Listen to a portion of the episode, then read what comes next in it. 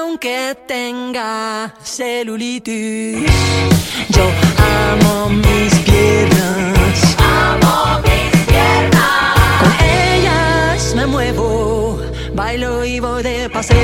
Yo amo mis piernas. Mis queridos oyentes y oyentas de DLV Radio, ¿qué tal? ¿Cómo os he echado de menos? Sean como las Pues ya estamos aquí otra vez en la escuela con Nuria, tenemos un montón de temas que comentar, y aunque tenemos un montón de cariñito de quedarnos atrasado de todas estas semanas que no nos hemos podido ir, así que sin más, esto es la escuela con Nuria, esto es DLV Radio, yo soy Nuria y empezamos. un reggaetonero, yo amo mis piernas.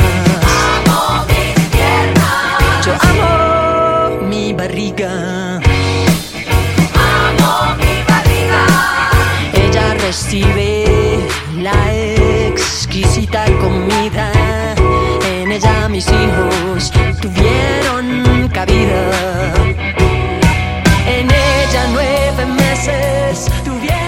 Tuvieron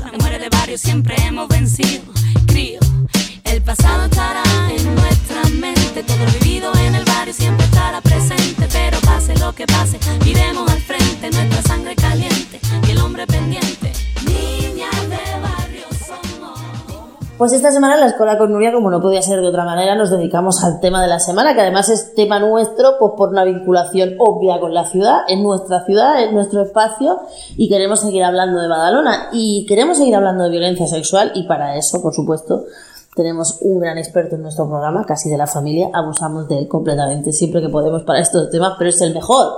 Y es lo que tiene tener al mejor cerca. Luis Ballester, ¿qué tal? ¿Cómo estás? Bienvenido a la Escuela con Nuria. Hola, gracias Nuria por la invitación y por la presentación excesiva. No, no, excesiva no es. Oye, eh, está todo el mundo alucinado con el tema de lo que está pasando en Badalona. Ya el otro día hicimos un poco un análisis de las condiciones sociales de la ciudad que son muy características, ¿no? Son, son muy específicas porque eh, lo que pasa en Badalona, con esa- las características de una ciudad como Badalona, podría ser también las características de cualquier otra ciudad del cinturón de Barcelona o del cinturón de Madrid, con inmigración, con, con- zonas muy ricas y zonas muy pobres, con desigualdad. Y sin embargo, eh, se está dando un fenómeno ahí específico en una zona geográfica muy específica y con unos perfiles muy específicos. Ayer salió el informe de los Mossos de Escuadra, dieron toda la información que podían dar, y a mí hay un dato que me llama muchísimo la atención, que es que de los 21 identificados, 28 chavales identificados como autores o facilitadores, que luego también vamos a hablar de esa figura, de las violaciones grupales a ocho niñas en Badalona, cuatro eran de menores de 14 años reincidentes. ¿Por qué? ¿Cómo se explica que haya cuatro niños menores de 14 años reincidentes en un delito, en una acción tan salvaje como una violación grupal? Bueno, la- las tasas de reincidencia en justicia juvenil son siempre muy altas, en casi todo tipo de delitos, entre otras cosas de, de lo que se podrían considerar delitos. ¿no? Eh, en- entre otras cosas porque la capacidad de, de, ¿cómo decir?, de cambiar conductas, cambiar actitudes, cambiar eh, también los contextos en los que se producen esas situaciones eh, son muy difíciles y, y en la mayoría de los casos se fracasa. Pero además hay un añadido que es que eh, los, las agresiones sexuales tienen un, un plus de motivación que, bueno, que, que tiene que ver con el porno, tiene que ver con, con la conducta, con la manera de valorar tu conducta por parte de los eh, chavales que tienes en tu contexto, tus, tus digamos, amigos, tus eh, colegas, etcétera, ¿no? Entonces, eh, digamos que si, si ya fracasábamos en justicia juvenil en general, en, en buena parte de los delitos, en el caso de, de, los delitos que tienen que ver con agresión sexual, hay hay un componente pues eh, especialmente complicado. De todas maneras, además puede haber eh, eh, algo más, que es el, el, contexto en el que en el que se están moviendo, en el cual digamos que socialmente hay un no hay una sanción social negativa. si eso no se consigue, pues ninguna de las motivaciones para cambiar las conductas están presentes. Por lo tanto, no hay motivación para que lo hagan. Eh, en el grupo más inmediato no hay ninguna presión grupal entre sus colegas para que dejen de hacerlo y socialmente hasta hay un aplauso colectivo. Mm, mal.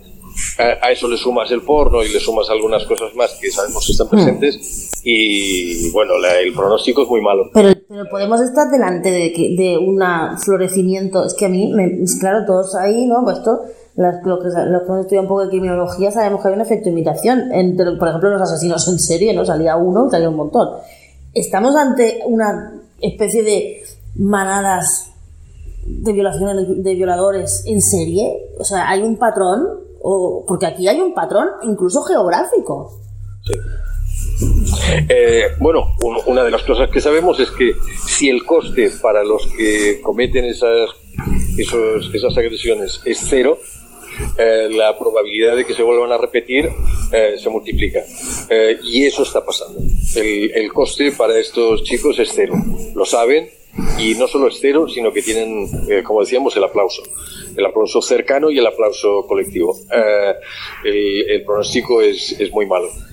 hay que cambiar cosas, hay que cambiar probablemente los chavales, pero hay que cambiar en el contexto también. Eso te iba a hablar del contexto, porque Vamos a ver, esto es un tema muy espinoso, pero sin hablar, o sea, hay que hablar del tema porque es que si no, no se entra en el asunto, ¿no? La gente mm, está muy cerca de, relacionar inmigración con este, con este supuesto, concretamente en Badalona, porque además los barrios donde se produce son barrios donde tiene una tasa de inmigración gigante, muy mal gestionada, si es que ha estado gestionada alguna vez, pero lo cierto es que no conocemos manadas de violadores chinos.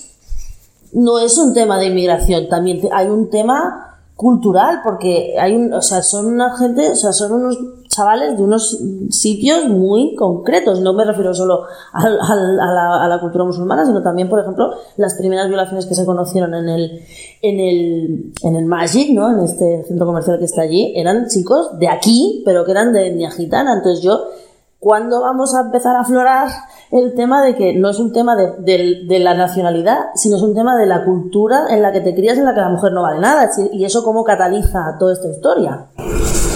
Eh, claramente, eh, hay un componente cultural, eh, es indudable pero hay un componente social que también juega, hmm. juega la contra.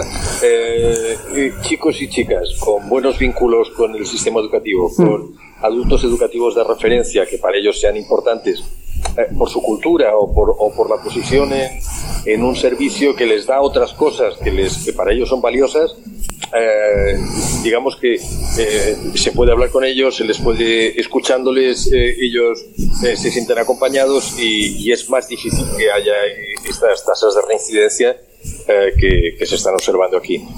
cuando todo esto otro falla, bueno, pues queda muy poco porque la, la capacidad de la familia para para maniobrar es limitada y, el entorno cultural, como tú dices, ha cultivado una masculinidad bastante tóxica en la cual la mujer sumisa eh, es, el ideal, digamos, de referencia. Mm, mal. Eh, hay, que, hay que hacer un trabajo, un trabajo que no se improvisa y, que no se puede hacer para cuatro días. Mm. Hay, hay, muchas modalidades de, de, para enfocarlo, muchas experiencias diversas pero eh, podemos aprender de quienes tenían condiciones también muy adversas y no han desarrollado este tipo de situaciones. Es la mayoría de la gente, que es la mayoría de la gente, no hay que perder de vista que es la mayoría de la gente, incluso de los chavales. Me gustaría preguntarte por lo que te he dicho al principio. A mí me llama mucho la atención la figura esta entre los colegas, entre las socializaciones, o sea, ¿Qué premio extra, socialmente hablando, dentro de su grupo de iguales, tiene la figura del facilitador?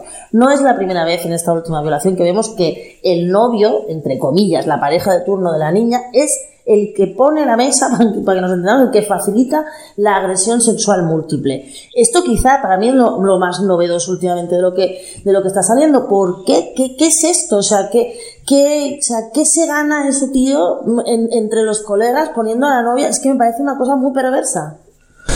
Gana un mercancía emocional, gana prestigio. Y, es algo que hemos menos valorado, pero que existe. Eh, en cualquier caso, lo que han hecho es copiar la figura del Loverboy, que es una figura muy mm. En, en, la introducción de, de eh, mujeres en mujeres muy jóvenes al mundo de la prostitución o en este momento el, el Loverboy como el captador que facilita que, que a, hombres muy mayores mayores, digamos, eh, pues eh, se le eh, puedan explotar sexualmente a chicas muy jóvenes.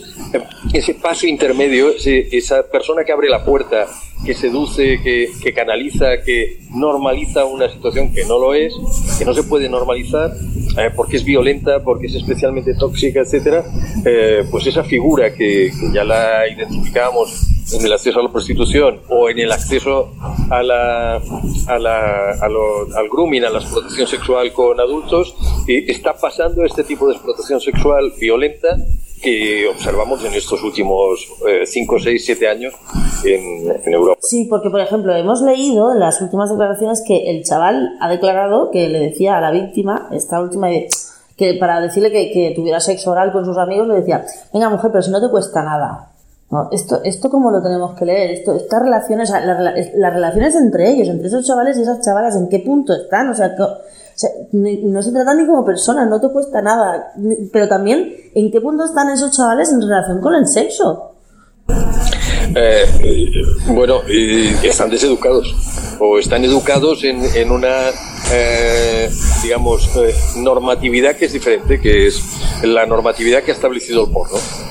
Que, hay determinadas jerarquías de prácticas, que hay determinadas actuaciones que pueden hacerse, que se invita a hacer, que son más una aventura, eh, como en este momento el, sexo, la agresión sexual en grupo, que, que se ha convertido en, en, un, en, una aventura divertida con poco coste y en algunos casos hasta con el aplauso en el entorno inmediato. Eh, cuando eso se junta a todo lo otro que decíamos, de, de, ausencia de vínculos institucionales, educativos, de otro tipo, de tiempo libre, etcétera, pues se hace muy complicado cambiar esa situación.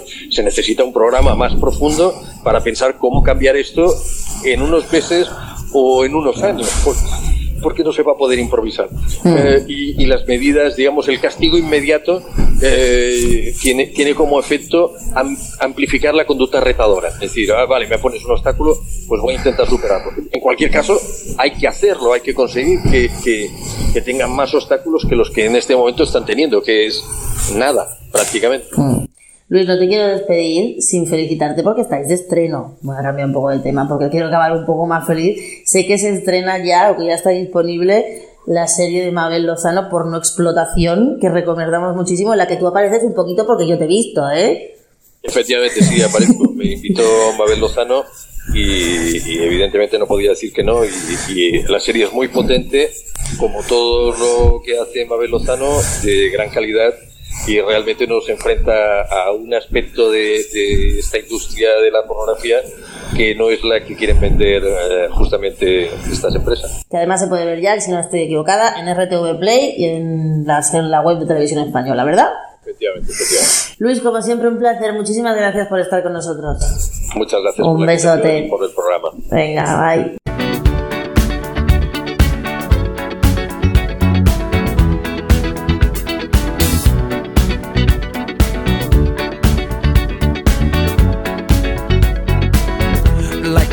Legend of the phoenix huh. all ends with beginnings. What keeps the planet spinning? Ah, uh, the force from the beginning.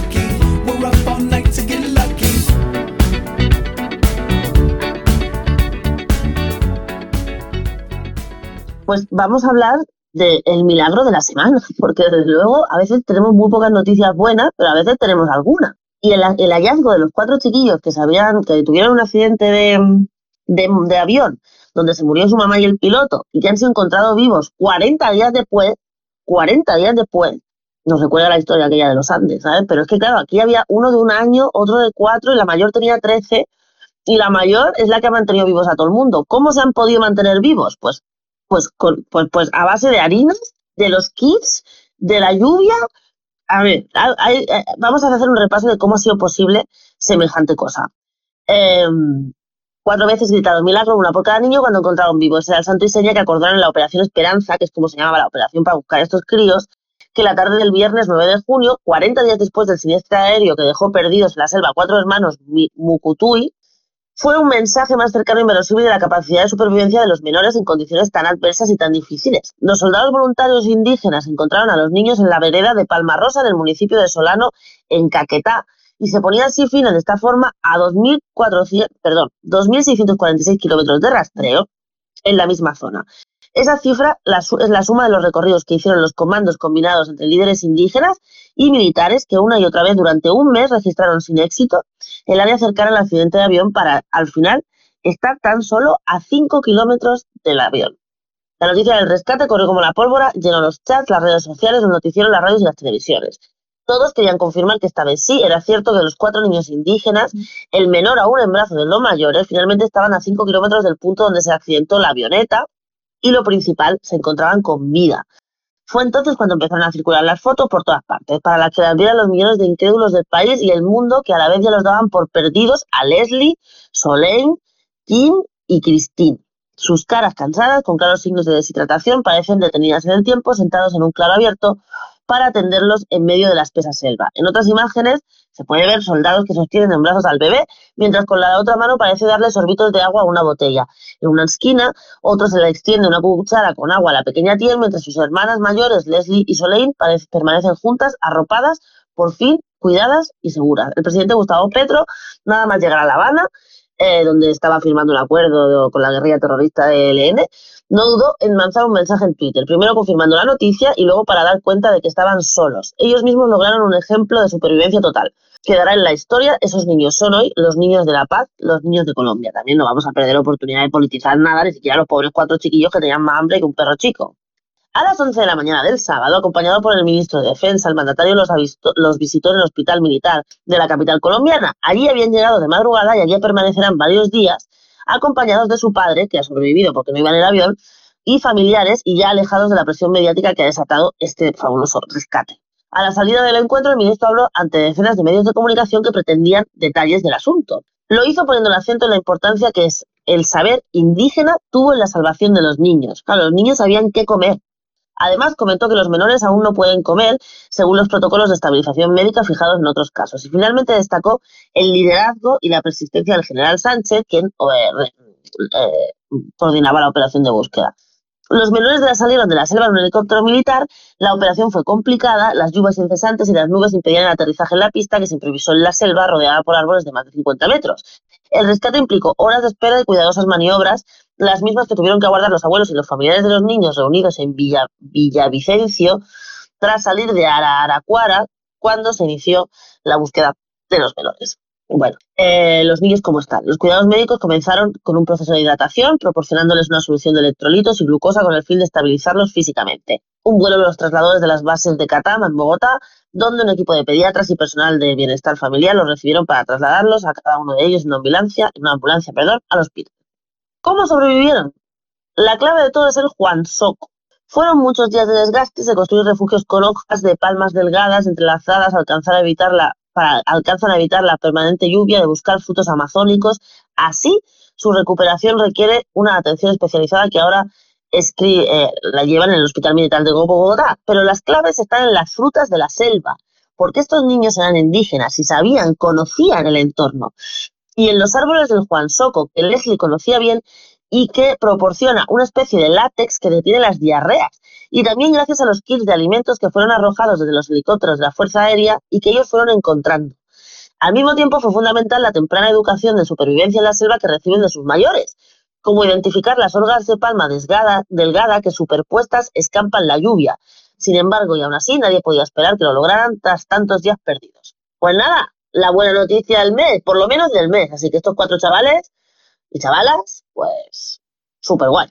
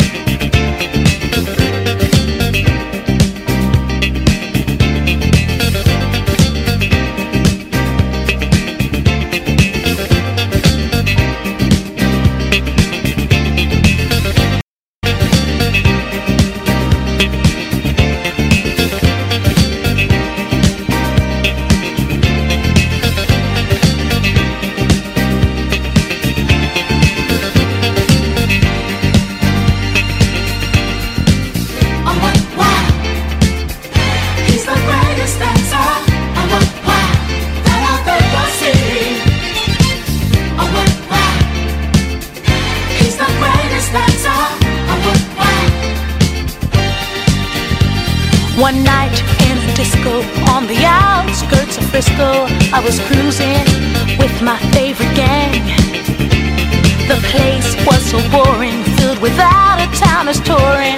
I knew that it wasn't my thing. I really wasn't caring, but I felt my eyes staring at a guy who stuck out in the crowd. He had the kind of body that would shame Adonis, and a face that would make any man proud.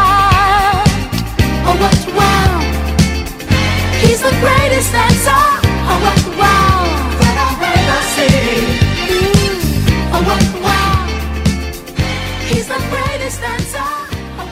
Bueno, pues estamos de pre-campaña y vamos a intentar hacer un poco de recopilatorio de todo lo que ha pasado, o por lo menos de lo que va pasando estos últimos días, ¿no? Ya sabemos que eh, hay dos, dos eh, cadáveres políticos por ahí rondando, que son el de Irene Montero el de Pablo Echenique, no sé, es que ya... En, ese tema, que a mí me hubiera gustado que hubiera sido de otra manera, me parece también la hostia pensar dos cosas. Primera, pensar que es que estos dos tienen la culpa de algo. Estos dos han hecho lo mismo que han hecho todos los diputados y los ministros y todos los del gobierno. O sea, echarle la culpa a la Irene Montero, que todo el mundo sabe que no, que no tengo nada que ver con ella, de la ley del sí es sí cuando la votó todo el mundo. Pues la verdad, es que vamos, o sea, matar al mensajero y el Echenique, pues el Echenique era como un animador del Congreso, ¿no? Tampoco yo qué sé. Pero bueno, han ofrecido desde sumar en aras de la paz social con, un con la sociedad, supongo, no sé, como si no nos diéramos cuenta de que llevan allí a toda la fauna brilli brilli metida y cojan de la, con la colau de la mano, en fin, yo qué sé, es que no entiendo.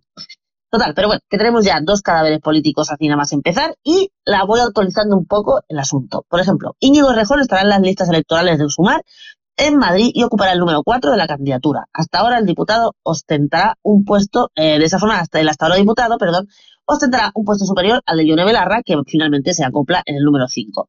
Más Madrid se ha garantizado los puestos 3, 4, 7 y 10 de las listas de Sumar por Madrid en el 23J. De cara a las generales y el ciclo político se abre, las nuevas direcciones del Movimiento Sumar y Más Madrid suscriben este protocolo de coalición.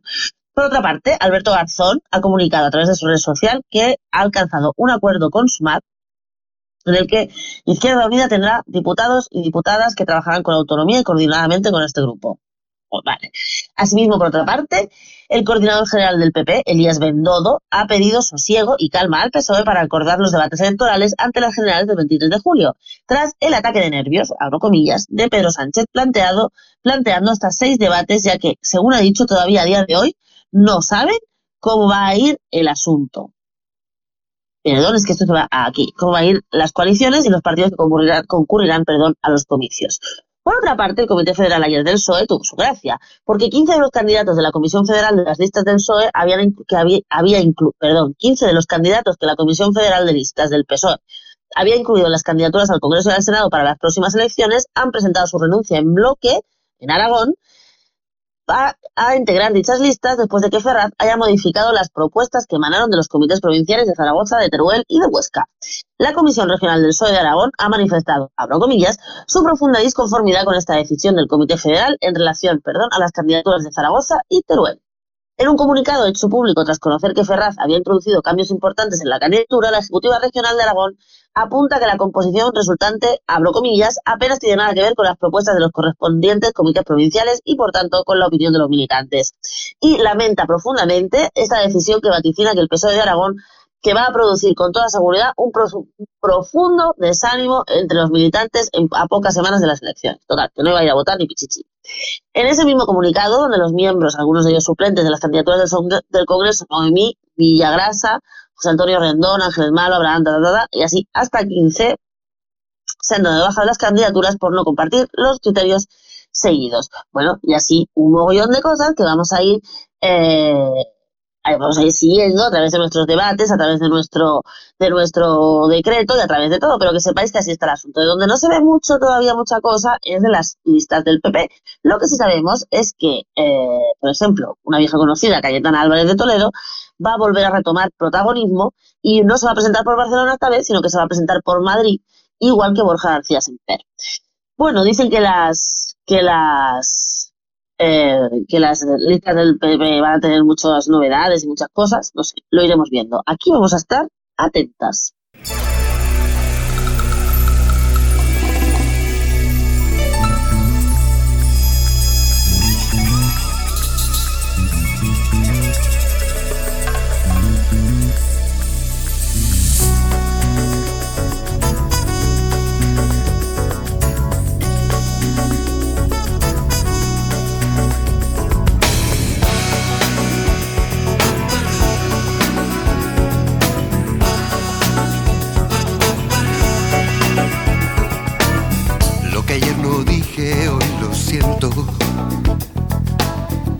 Aunque pase el tiempo, no es mejor. Solamente temo que al vivir de sueños, al final encuentre placentero el sufrimiento. Lo que ayer dijiste, hoy recuerdo.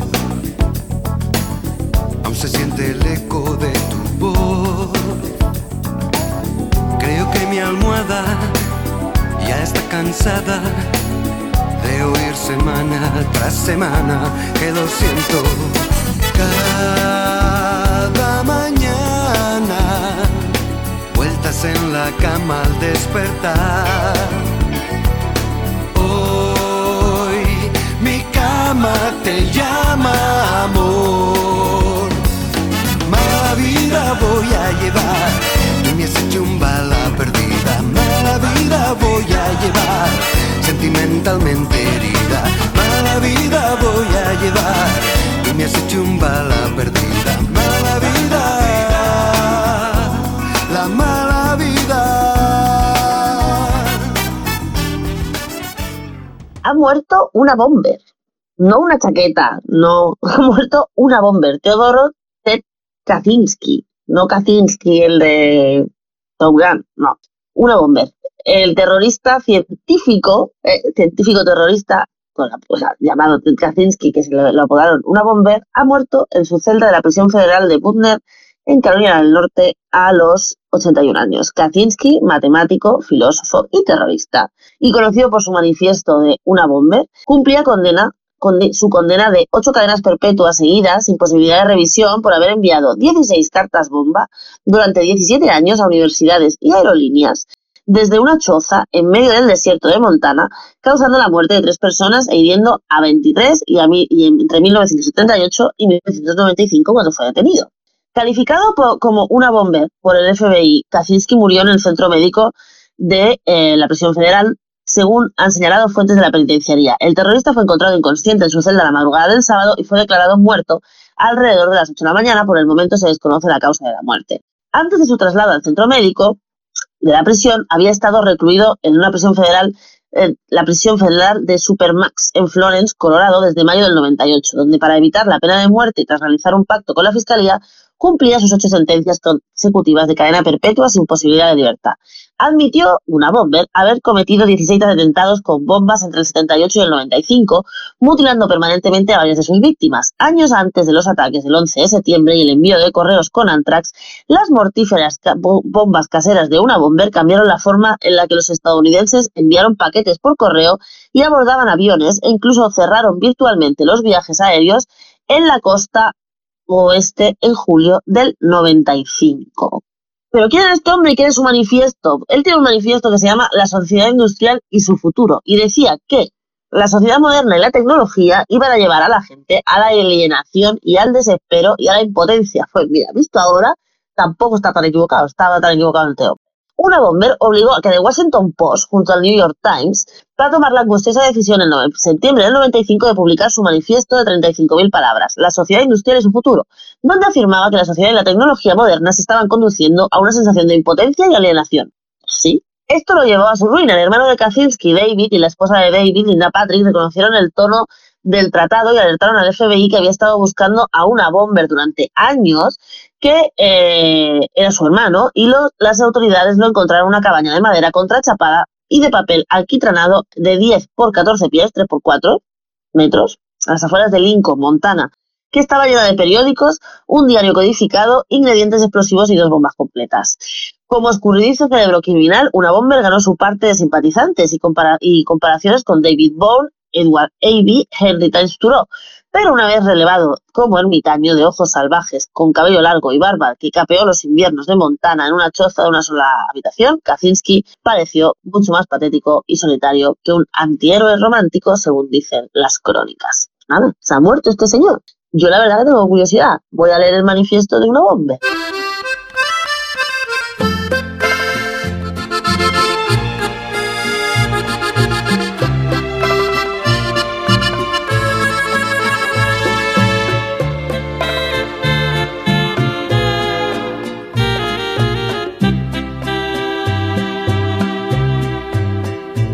Rata inmunda, animal rastrero, escoria de la vida, adefesio mal hecho, infrahumano, espectro del infierno, maldita sabandija, cuánto daño me has hecho. Pues esta semana el rata va para el 24% de las parejas que abandonan a, la mujer, a, la- su mujer cuando se les detecta cáncer de mama. Sí, sí, sí, sí. Estoy recogiendo una noticia de la cadena SER que dice que el 24% de las mujeres con cáncer de mama son abandonadas por sus parejas. Así que a ese 24% de desgraciados, porque es que ser muy desgraciado y muy mala gente para hacer eso, a ese 24% de personas que abandonan a sus parejas, a sus mujeres, cuando se les detecta cáncer de mama, les mandamos un rata gigante. alimaña, culebra ponzoñosa, desecho de la vida, te odio y te desprecio. Rata de dos patas, te estoy hablando a ti, rastrero, aun siendo el más maldito, comparado contigo, se queda muy chiquito. Maldita sanguijuela, maldita cucaracha, Pues hasta aquí ha llegado el programa de hoy. No me digáis que, como siempre, nos viene calentito y con muchas cositas y con muchas historias. Pues nada, esperamos que os guste. Lo hacemos con todo el cariño y con todo el amor. Y sobre todo cuando llevamos un par de semanillas ya que no hemos venido porque lo que hemos, no hemos podido. Me encanta estar aquí otra vez. Lo tenéis, como siempre, en nuestros canales de Spotify, de iVoox. Por favor, suscribiros en nuestras redes sociales, en todas las plataformas, en, Instagram, de, en Instagram, en Twitter y en Facebook de LV Radio, en el Twitter de Lumigref y en el Facebook de la Escola. Por supuesto tenéis todos nuestros contenidos disponibles en nuestro canal de YouTube, El Decreto, El Zarpazo. También tenemos esta semana nuevo programa de eh, El Desguace Cuántico. También tenemos sesión de nuestro DJ. Y esto se va animando, se va animando, se va animando. Así que no dejéis de escucharnos. Estamos aquí toda la semana. Nos vemos el domingo que viene y cuidados mucho. Me estás oyendo inútil, llena del infierno. Cuánto te odio y te desprecio.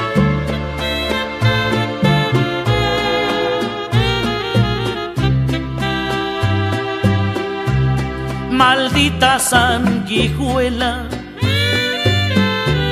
maldita cucaracha que infectas donde picas, que hieres y que matas. Alimaña, culebra ponzoñosa, desecho de la vida, te odio y te desprecio. Rata de dos patas, te estoy hablando a ti.